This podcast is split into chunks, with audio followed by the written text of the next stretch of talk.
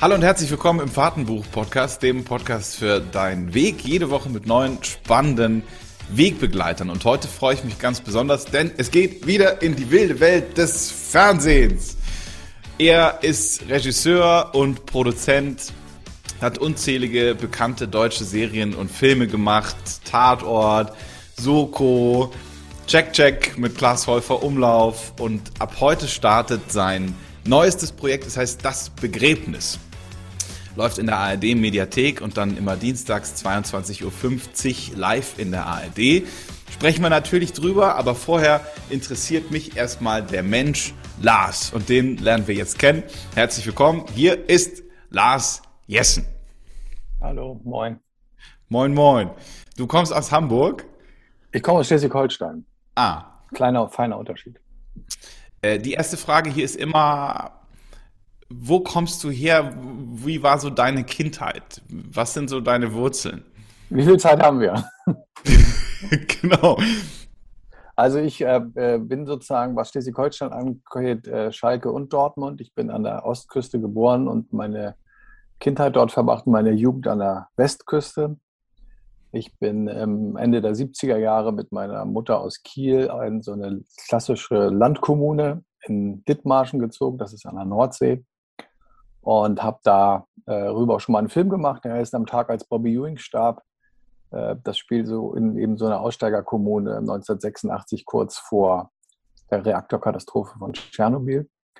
Und ähm, ja, bin da so an der Peripherie rumgedengelt, hatte einen tollen Lehrer in der Schule, der so eine Video-AG gemacht hat und der mir den Floh vom Filmemachen ins Ohr gesetzt hat und vor allen Dingen, weil der aus Rheinhessen zu uns kam, zu uns ähm, Nordlichtern, hat er mir einen ganz tollen Blick auf unsere Heimat irgendwie ermöglicht. Das, was wir immer auch so ein bisschen, ja, unangenehm, nass, kalt, merkwürdig, also nichts so, worauf man so besonders stolz sein konnte, dachten wir.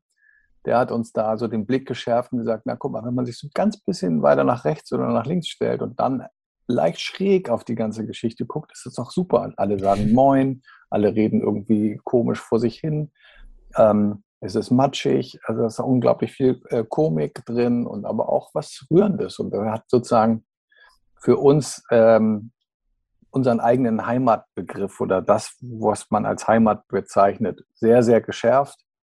Und ähm, deswegen bin ich dann irgendwann Filmemacher geworden in der Kombination aus diesen beiden Dingen, nämlich soziales, interaktives Handeln in Kunstform, also künstlerische, gemeinschaftliche Arbeit gepaart mit einem Blick auf die eigene Scholle, die möglichst ähm, ja, in meinem Sinne originell und originär sein soll. Wolltest du vorher mal was anderes werden? Baggerfahrer, Busfahrer? Ähm, in der weil ich nicht genau, ich wusste nicht genau, wie das ist, wenn man, äh, was das ist, Regisseur. Ich hatte den Namen mal gehört und dachte, beim Film gibt es äh, des Weiteren noch Schauspielerinnen und Schauspieler und Kameraleute. Mehr Gewerke kannte ich in dem Sinne nicht. Deswegen habe ich mich das auch nicht so getraut mit 15 in einem 7000 Einwohner Kaff hinterm Deich und dachte, dann könnte ich auch Journalist werden. Ich dachte, das ist sowas ähnliches. Und äh, habe dann aber auch habe mich dann so bei Journalistenschulen beworben und konnte aber ganz schlecht schreiben und bin dann irgendwo angenommen worden. Und natürlich wie jedes Kind äh, oder wie viele dachte ich natürlich Sportler wäre auch cool. Oder noch, wenn es das nicht klappt, vielleicht Sportjournalist habe sogar die Aufnahmeprüfung an der Sporthochschule in Köln gemacht und hätte dort anfangen können. Habe es aber nicht getan. Aber, weil? Da war dann doch das mit, mit Filme machen interessanter und ähm, konnte mir das dann doch nicht vorstellen. Also, aber so bis zu 19 war das eine Option. Aber äh, spätestens ab 19 gab es dann keine anderen Optionen mehr. Klingt aber ja eigentlich relativ klar, ne? Also jetzt nicht unbedingt nach so einem Weg mit 130.000 Umwegen und McDonalds, Burgerverkäufer, Pizzabote, Postbote, dann Regisseur, sondern das war ja irgendwie so. Oder ja, schon. Im Nachhinein hört sich das alles immer wahnsinnig stringent und äh, easy an. Aber wenn ich jetzt so zurückblicke, ich würde es jetzt nicht unbedingt allen empfehlen, weil ich habe auch an so vielen Stellen äh, an fünf verschiedenen Weggabelungen gestanden und sei es durch Glück, Glück, Intuition oder was auch immer, auch fünfmal hintereinander da dieselbe, die richtige Abfahrt genommen. Dass ich mir manchmal wirklich schwindelig wird im, im Rückblick, was da alles geklappt hat. Und äh, wenn ich das gewusst hätte, von wie viel verschiedenen Determinanten so ein Lebensweg oder das, was man Karriere nennt, abhängig ist im Filmgeschäft, ich hätte es mich nicht getraut. Das ging nur so naiv. Hattest du da dann auch einen großen Traum? Also einmal Grimme-Preis, einmal Fernsehpreis, einmal oder hast du halt einfach mal gemacht? Ich wusste überhaupt nicht, was das ist. Ich kannte ehrlicherweise noch nicht mal den Unterschied zwischen Fernsehen und Kino so richtig. Wir haben bei uns nur äh, Louis de Funès und Bud Spencer Filme geguckt und ich habe mich für Blockbuster auch nicht so wahnsinnig interessiert. Ich hatte einen Freund, der war eben sehr viel cineastischer als ich und kannte auch ganz viel und wir, ich bin da wirklich vom gemeinsamen Tun, gemeinsamen Machen eigentlich hingekommen, wirklich total intuitiv, ohne konkrete Ziele. Also wenn mir damals jemand gesagt hätte, du machst irgendwann mal einen Tatort, hätte ich gedacht, war wahrscheinlich ausgeschlossen. So. Als ich dann irgendwann meinen Tatort, meinen ersten Tatort gemacht hatte, kamen dann ganz viele Leute an und sagten, jetzt hast du das ja auch langsam mal geschafft. Und ich, ich habe doch schon vier Kinofilme gemacht. Ich habe dreimal auf der Berlinale gelaufen, aber Tatort war immer das große Ding. Aber ich habe es nie angestrebt, äh, wirklich wieder äh, besseren Wissens, weil ich echt keine Ahnung hatte. Hattest du dann dieses Gefühl von jetzt habe ich es geschafft, als dann der Tatort abgedreht war? Äh, nee, das hatte ich äh, ganz, kurz davor schon, drei Jahre davor. Ich habe ähm, eben sehr viel nach der Filmhochschule oder nach der Kunsthochschule sehr viel Serie gemacht. Ähm, bin da so reingerutscht, eher über Regieassistenz, also gar nicht so sehr über das künstlerisch-fachliche, sondern eher dadurch, weil die mich schon kannten und dann ist einer krank geworden, dann ich, konnte ich das halt machen und war dann so ein bisschen in der Serienfalle gefangen. Und an den frühen Nullerjahren war das eben nicht so cool wie heute mit den Serien, sondern das war irgendwie so ein bisschen das Bäber-Geschäft. Mhm. Und ich wollte aber unbedingt auch 90, einmal einen 90 Minuten langen Film. Das war für mich sozusagen, das hatte ich dann für mich als Ziel irgendwann dann so um die Jahrtausendwende für mich so definiert.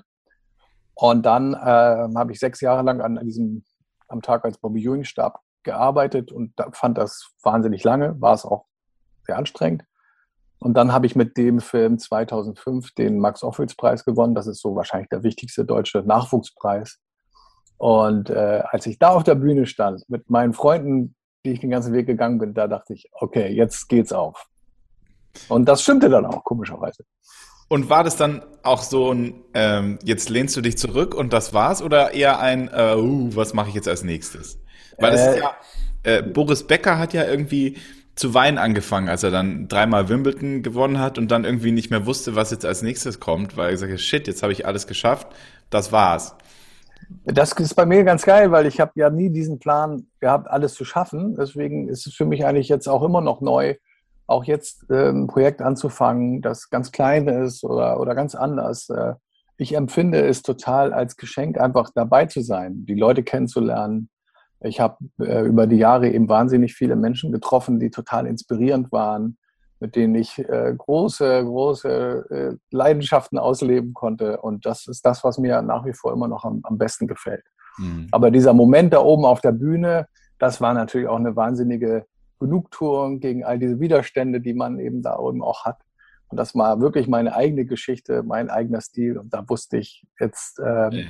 jetzt kann man auch andere Sachen machen. Was dann am Ende erstmal klassischer ZDF-Fernsehfilm, irgendeine Serie fürs ZDF, dann äh, ganz weiterhin auch noch meinen ganzen Serienkram. Also es war dann nicht sofort äh, danach 28 tolle Angebote. Das kam dann erst drei Jahre später, dann mit den, mit den nächsten Kinofilmen. Und ähm, dadurch hat sich das dann sozusagen ganz organisch immer noch ein bisschen weiterentwickelt.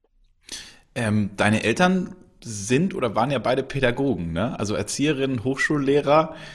Was haben die da gesagt, wenn der Sohn plötzlich als Regisseur, Drehbuchautor, Produzent in die Welt stapft? Da konnten die ja wahrscheinlich nicht so viel damit anfangen, oder? Also, ähm, mein Vater ist leider sehr früh gestorben, da konnte er nichts mehr zu sagen, hat mir aber, glaube ich, emotional ein gutes Fundament hinterlassen. Und ähm, abgesehen davon bin ich halt anti-autoritär erzogen worden. Das heißt, es war denen eigentlich, ich will nicht sagen, dass das denen egal war oder meiner Mutter egal war, aber der Junge konnte sich ausleben und es wird schon irgendwas aus ihm werden. Also es gab da nie irgendwelche Limitationen, du musst aber oder du solltest das und mach mal lieber das, sondern ich habe im Grunde ähm, von Geburt an eigentlich das machen können, was ich wollte. Ist schon geil, oder?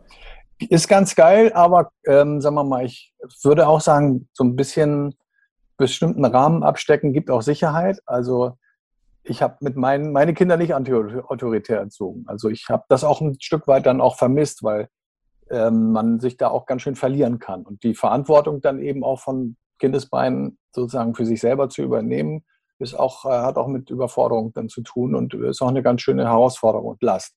Aber ich habe es halt sehr früh trainiert und ähm, bin bis jetzt ganz gut damit durchgekommen. Aber wenn ich es mir gewünscht hätte, wünsch, hätte wünschen oder aussuchen können, hätte ich es mir ein bisschen anders gewünscht. Das ist ja meistens so, ne? Man will ja irgendwie dann das, was, genau. man, was man nicht hat. Aber äh, in deinem Wikipedia-Artikel steht drin, äh, du hast mit deiner Mama zusammen in einer WG gewohnt. Hm, war das deswegen, weil halt der Papa früh ähm, gestorben ist oder weil ihr dann euch auch zu zweit verbündet habt und gesagt habt, wir machen jetzt eine, eine WG zusammen? Oder wie war das? Äh, nee, das, hört sich viel, äh, viel witziger an. Es war eigentlich gar nicht so schön. Also, und das war ja auch nicht eine WG, die wir gegründet haben, sondern eine WG, wo meine Mutter unbedingt hinziehen wollte, weil sie sich in den Kommunenguru verliebt hatte. Und das war 1979. Also es Ach, war auch eine, eine, eine, eine verrückte Zeit, vor allen Dingen mit sehr durchgeknallten Erwachsenen, die irgendwie gar keine Sicherheit einem geben konnten, weil die alle wahnsinnig auf der Suche waren nach irgendetwas anderem. Es sollte einfach anders sein. Mhm. Und ähm, sagen wir mal, von der Struktur dieser Lebensweise dieser Menschen war dann eben auch ganz viel autoritäres Denken, von dem sie dachten, es ist total free. Weil gewonnen hat immer derjenige, der in der Diskussion die besten Argumente hatte. Das war ich als Neunjähriger meistens nicht. Und deswegen war das so eine schöne Zeit, ehrlich gesagt nicht. Also ich bin seitdem wohngemeinschaftstraumatisiert und ähm, äh, mag sehr gerne äh, Vater-Mutter-Kind-Situationen. Alle mhm. wissen, wo ihr Zimmer sind, in der Küche ist aufgeräumt und am Ende macht einer das Licht aus. Ähm, um dann noch einen Zentimeter tiefer reinzugehen, wenn du sagst Kommunen-Guru, war das dann wirklich auch so, wie man, wie man das sich vorstellt? Ihr musstet irgendwie dem Guru dienen, ihr musstet Geschenke machen und einmal pro Tag hat er so seine oder wie war Nein, es war nicht so backwarenmäßig, sondern es war eben so hippiesk, ja.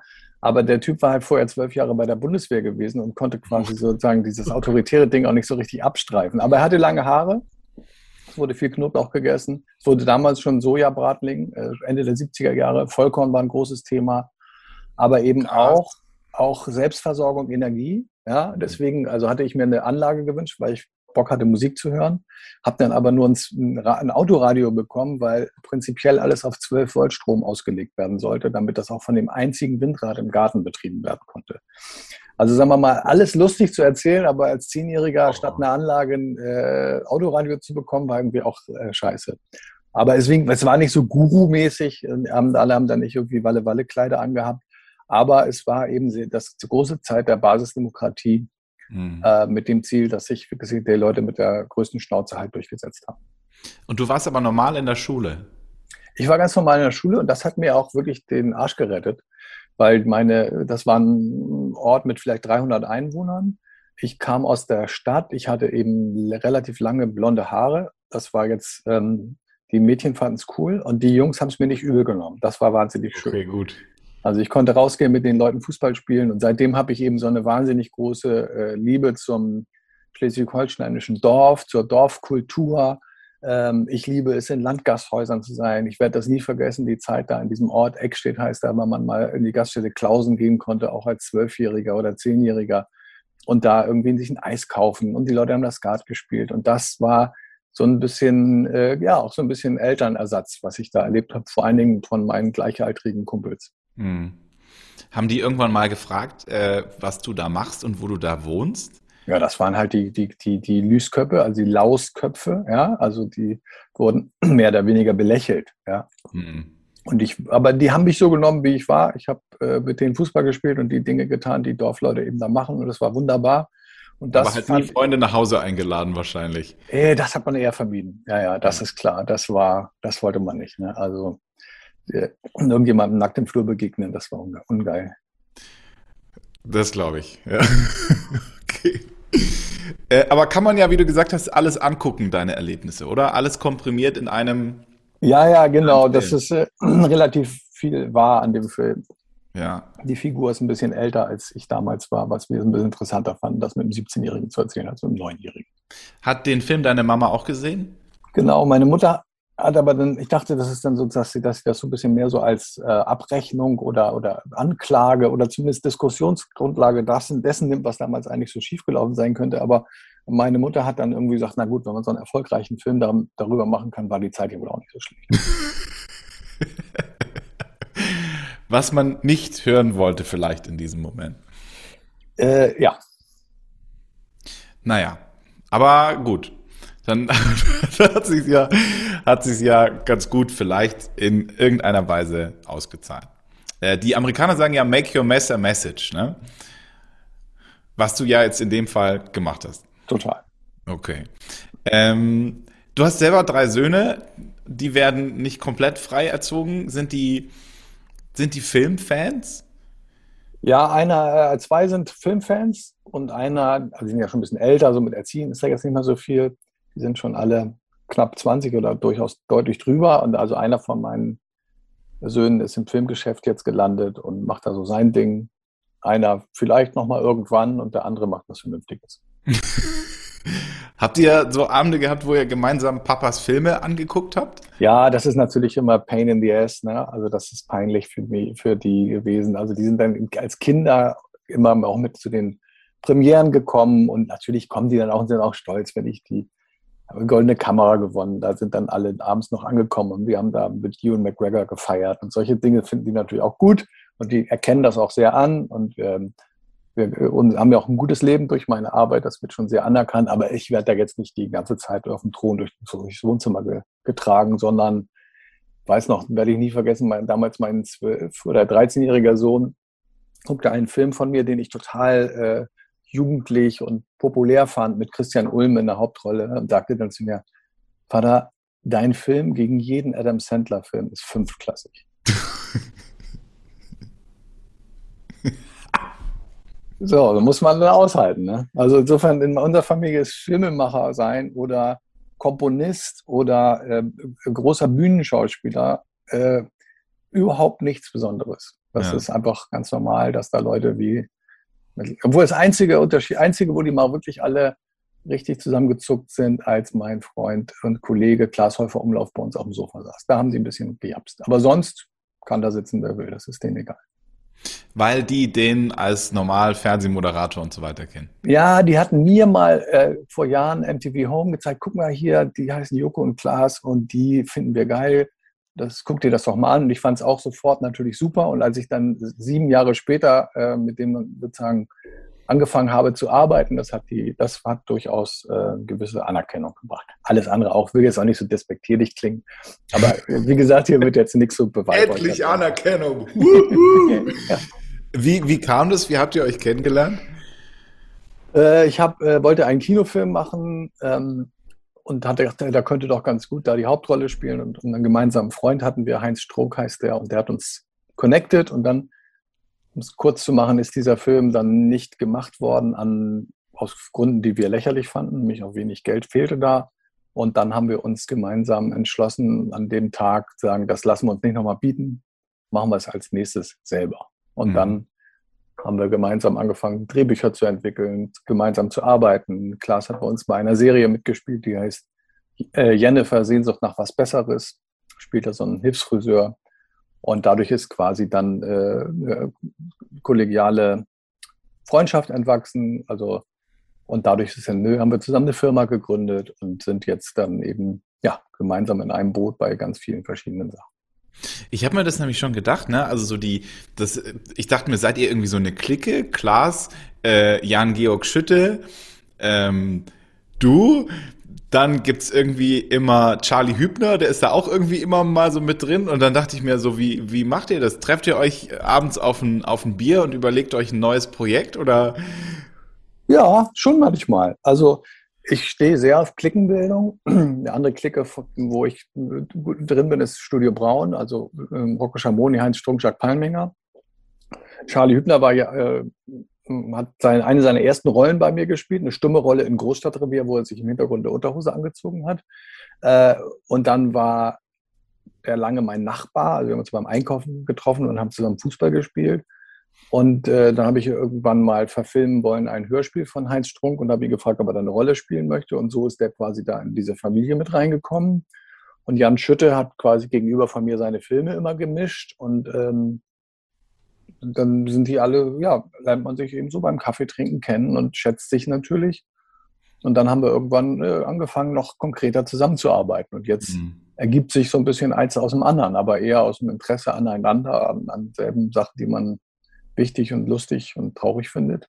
Und ähm, haben wir natürlich auch alle dann parallel ihre eigenen Sachen immer gemacht. Also mhm. äh, Charlie Hübner durch den Polizeiruf ist er natürlich in eine Umlaufbahn der Popularität gekommen, die der davor nicht hatte. Und, mhm. und, und so. Also äh, ja, ist eine schöne, schöne Gruppe. Also gibt es fast nichts Schöneres, finde ich, als gemeinsam Sachen zu machen. Also ja. ähnlich so ein bisschen wieder wie damals in der Video AG ja. in der Schule. Ja. Habe ich bei dir auch so relativ jetzt früh rausgehört äh, im, im Interview, dass du halt Spaß hast am gemeinsam machen oder coole Menschen zusammen gemeinsam coole Sachen machen. Genau, wir wechseln da auch die, die, die Jobs untereinander. Also wenn du bei Schütte bleibst, der ist dann manchmal mein Kollege, dann machen wir zusammen in der Co-Regie einen Film oder ich bin nur sein Produzent, wenn er ähm, jetzt wie bei das Begräbnis seine klassische große Impro macht. Dann mache ich aber auch gleichzeitig Co-Regie und kümmere mich um diese 50 Kameras. Oder er ist auch nur Schauspieler bei, beim Film von mir oder, mhm. oder eben bei, bei einer Serie. Das, mhm. Den kannst du halt immer einsetzen. Ne? Und äh, so ergibt sich das eine aus dem anderen. Das Einzige ist, ich kann halt nicht spielen, deswegen kann ich den Job nie machen. Aber hättest du Bock? Nee, nee, nee, nee. Ich habe viel zu sehr Respekt davor und äh, äh, bin da auch sehr schlecht, deswegen habe ich da keinen Bock drauf. Der Klaas, ähm, der ist da schon auch so einfach mutig reingesprungen, oder? Er kommt vom Theater, das weiß kaum jemand. Ach so. Er war lange Jahre äh, Kinder- und Jugenddarsteller am Oldenburger Stadttheater.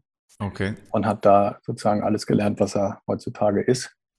Und deswegen war es für ihn eigentlich gar kein Problem, wieder zurückzukommen in, auf, das, auf die Bretter. Und das hat so ein, ist ja so ein Naturtalent und vor allem ein sehr, sehr großer Vorteil gegenüber vielen anderen Schauspielern. Er kann extrem gut auswendig lernen. Okay. Cool. Das Begräbnis geht heute los. Äh, ARD-Mediathek, 22.15 Uhr, live in der ARD.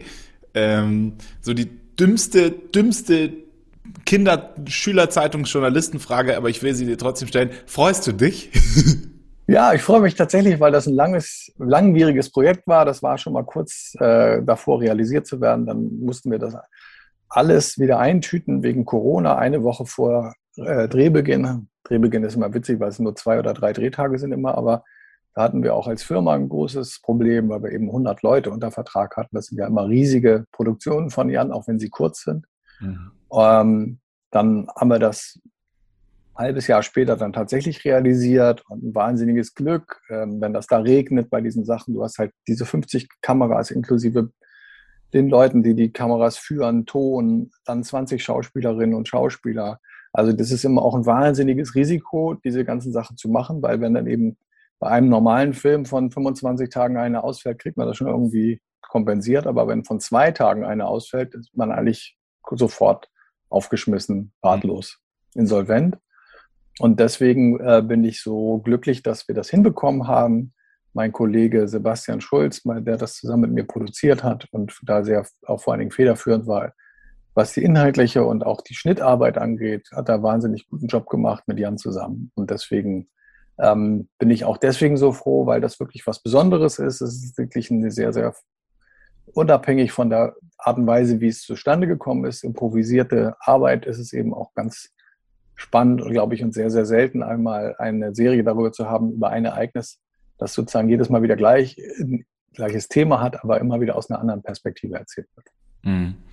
Ähm, du hast es jetzt gerade so locker easy peasy gesagt, ja, okay, schnell mal in drei Tagen durchgedreht, aber ähm, 50 Kameras, alle parallel, also über 50 Kameras parallel laufend, 15 verschiedene Sets gleichzeitig drei Tage und alles improvisiert.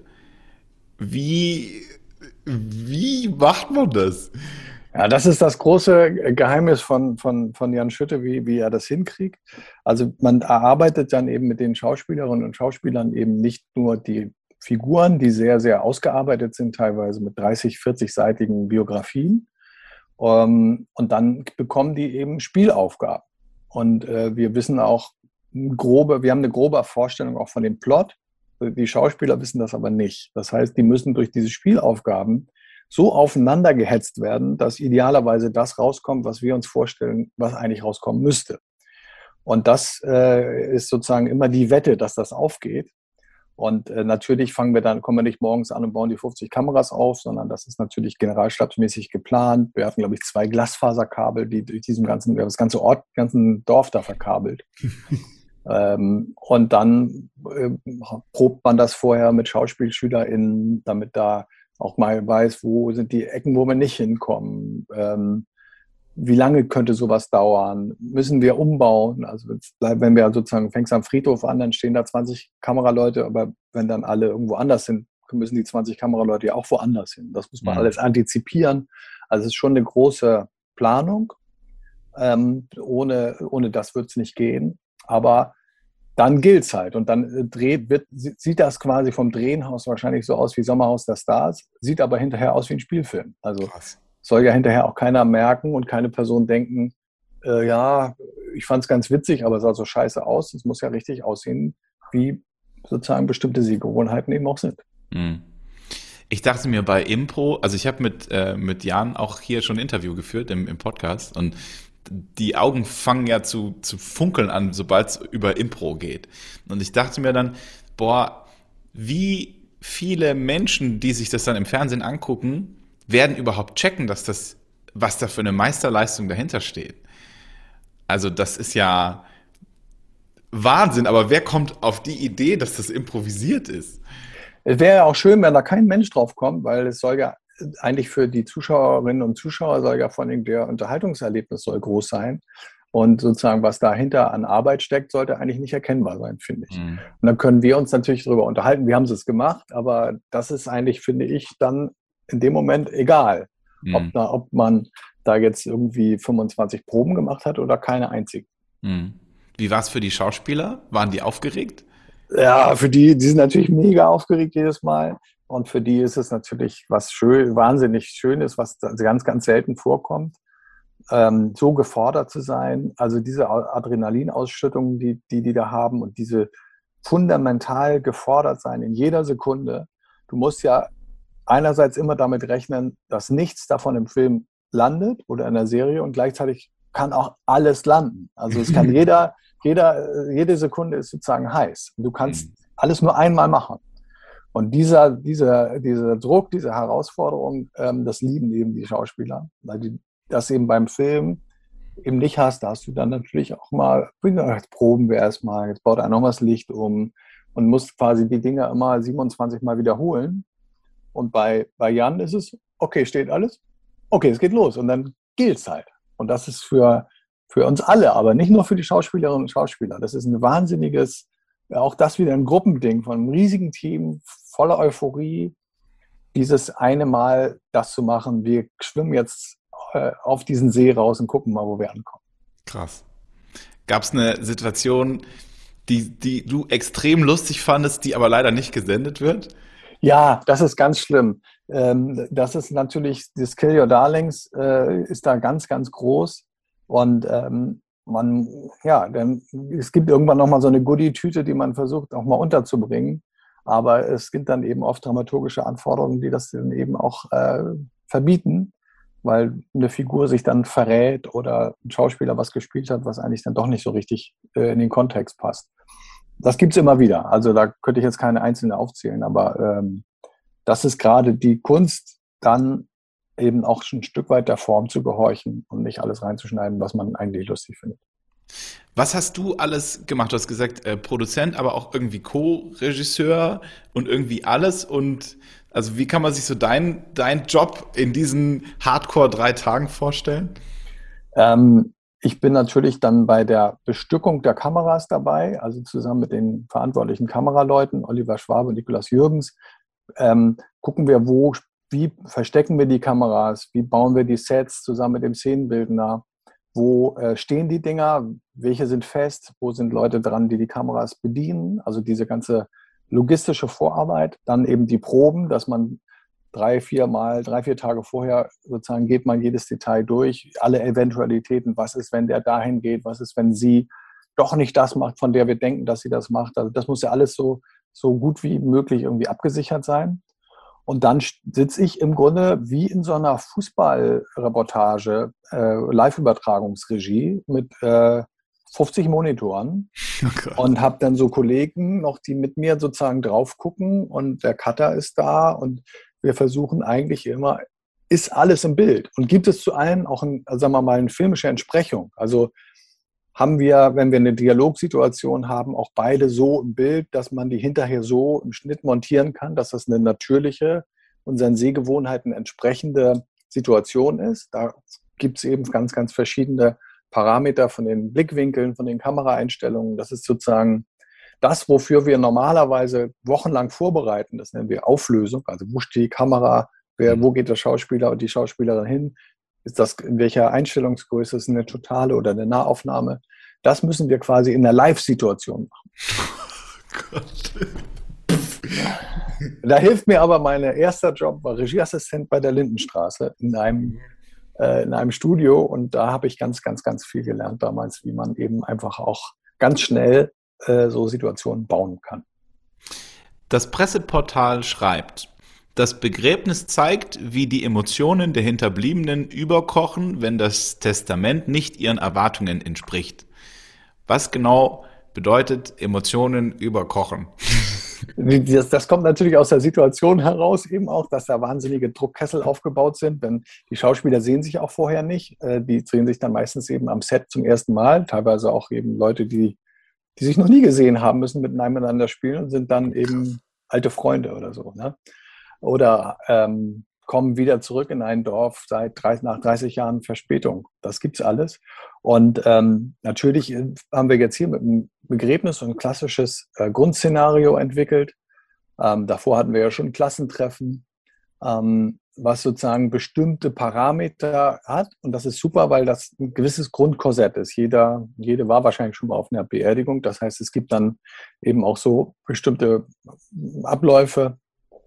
Und wenn natürlich alle wollen wissen, was, ist, was steht eigentlich im Testament. Mhm. Und alle Personen haben natürlich auch bestimmte Vorstellungen von dem, was äh, für sie da drin ist, sei es emotional oder auch pekunär. Mhm. Und äh, deswegen passt dies, solche klassischen Grundsettings eben für Jans Arbeit gut, weil man eben bestimmte Erwartungshalten hat, aber durch die Arbeitsweise entsteht dann eben oft was komplett anderes.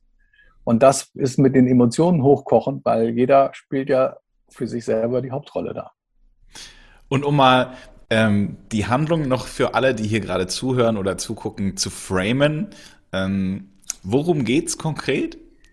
Der Familienpatriarch einer äh, äh, Gas- und Wasserinstallationsfirma Beißens Gras und äh, zur, zum Begräbnis kommen eben die, sein Lieblingssohn, die verschollene Tochter, der abtrünnige Sohn, die e-, zweite Frau, die erste Frau der beste Freund ähm, und die Nachbarn und diejenigen, die sich die Hoffnung machen, dort weiter arbeiten zu können. Und das Ganze eben an einem Dorf ähm, an der Grenze von Mecklenburg-Vorpommern zu Schleswig-Holstein am Schalsee, durch den damals eben die deutsch-deutsche Grenze verlief. Und natürlich gab es dort auch Fluchtversuche, Stasi-Verwicklungen und das ganze Thema, was sind wir eigentlich 30 Jahre nach der Wende? schwebt so ein bisschen über allen ein Stück weit auch Bilanz zu ziehen. Und dieser ähm, Wolf Dieter Meurer heißt er, ähm, hat ein paar Sachen nicht erzählt unterschiedlichen Leuten, bevor er ins Gras gebissen hat? Oder? Ja, war offensichtlich eben nicht so ein ehrlicher Typ, wie er dachte und hat verschiedenen Leuten doch unterschiedliche Dinge versprochen. Und das äh, führt natürlich zu großen Konflikten, weil ähm, alle waren natürlich der Meinung, sie seien jetzt mal dran. Und äh, wenn das alle gleichzeitig denken, kann man sich denken, kann man sich vorstellen, dass das nicht ganz gut aufgeht. Ähm, warum sollte ich mir das angucken? Weil es wirklich ein total aufregendes, komplett unberechenbares Stück Fernsehen ist. Man, ich glaube, ich, ohne zu wissen, dass es improvisiert ist, spürt man, dass hier Leute zugange sind, die in jedem Moment um ihr Leben spielen. Und das Interessante formal ist, dass man Vielleicht in der ersten Folge hat man Charlie Hübner und David Striso als die Hauptfiguren und singt die ganze Zeit, warum läuft die Anja Kling gar nicht im Hintergrund rum? Und sieht dann in der zweiten Folge dasselbe Ereignis nochmal ganz neu mit neuen Augen aus der Perspektive eben von der Figur von Anja Kling. Äh, und dann ist man auch mit einmal im anderen Genre. Also das, der äh, erste Film ist vielleicht ein Melodram und die zweite Folge ist eine, äh, eine Screwball-Comedy und die dritte Folge ist ein Sozialdrama. Und so ist das eben Fernsehen, wie ich es mir wünsche, wo man eben nicht immer vorher weiß, was rauskommt und dass es am Ende sozusagen auch mal mit, den, mit der Erwartungshaltung eins zu eins Konkurrent ist, von der man sie hatte. Also es ist im Grunde das Gegenabend, das Gegenprogramm zum Landschaftskrim. Geil. Und du selber, also ich meine, du hast ja dann so jede, jede Situation inklusive aller, aller Zeit vorher und, und alle Charaktere, aber jetzt, jetzt überleg dir mal, du bist der, ähm, der Wolf Dieter. Ja, und ähm, der geht und hat lauter ungeklärte Sachen. Hast du manchmal dir dann auch so Gedanken gemacht und gesagt, boah, shit, also vielleicht sollte ich in meinem Leben noch so ein paar Sachen klären, bevor ich gehe? Also definitiv. Das ist ein Paradebeispiel dafür, dass man vernünftige auch immer wieder an die jeweilige Lebenssituation angepasste Testamente verfassen sollte. Da geht es ja nicht immer nur um Geld, sondern ja auch äh, um Andenken, um emotionale Dinge. Also alle Leute, die das sehen, werden sich selber, glaube ich, fragen, wie mache ich das am Ende besser. Hast du einen konkreten Punkt bei dir noch festgenagelt und gesagt, und das mache ich jetzt? Äh, ja, also tatsächlich äh, glaube ich, dass viele, also fast alle, ich mich inklusive, das eben nicht regeln. Also nicht auch äh, tatsächlich mal, um zum, was Ernstes zu sagen, man muss eben auch offener über den Tod reden und damit einkalkulieren, dass das tatsächlich eines Tages passieren wird. Und äh, darüber offen zu sprechen, um eben diese Verwicklung ähm, nicht entstehen zu lassen, das sollte man tun, weil ich finde, es gibt ja nichts Schlimmeres als die Vorstellung, dass sich seine eigenen Kinder zerstreiten würden. Und das kommt ja in so vielen Familien vor.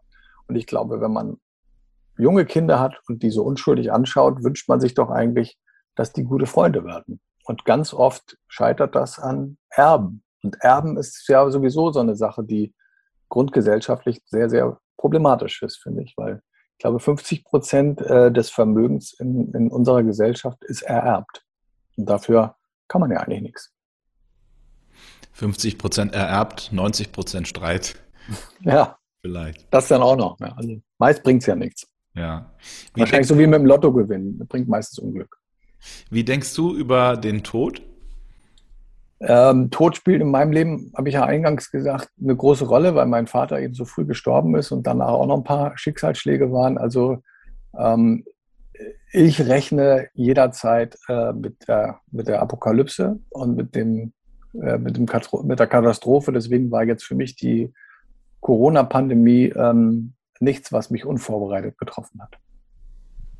Weil es genauso dazugehört wie Leben oder? Weil das genauso dazugehört wie Leben und das ähm, manch, man kennt das ja, äh, man guckt immer an die, man liest die Schreckensnachrichten in der Zeitung und man hat immer das Gefühl, naja, das sind ja andere. Aber es sind, es kann jederzeit kann man auch das selber davon betroffen sein. Das ähm, zu, zu verinnerlichen, ohne die Lust am Leben und die Freude am Leben zu verlieren, ist, glaube ich, wichtig.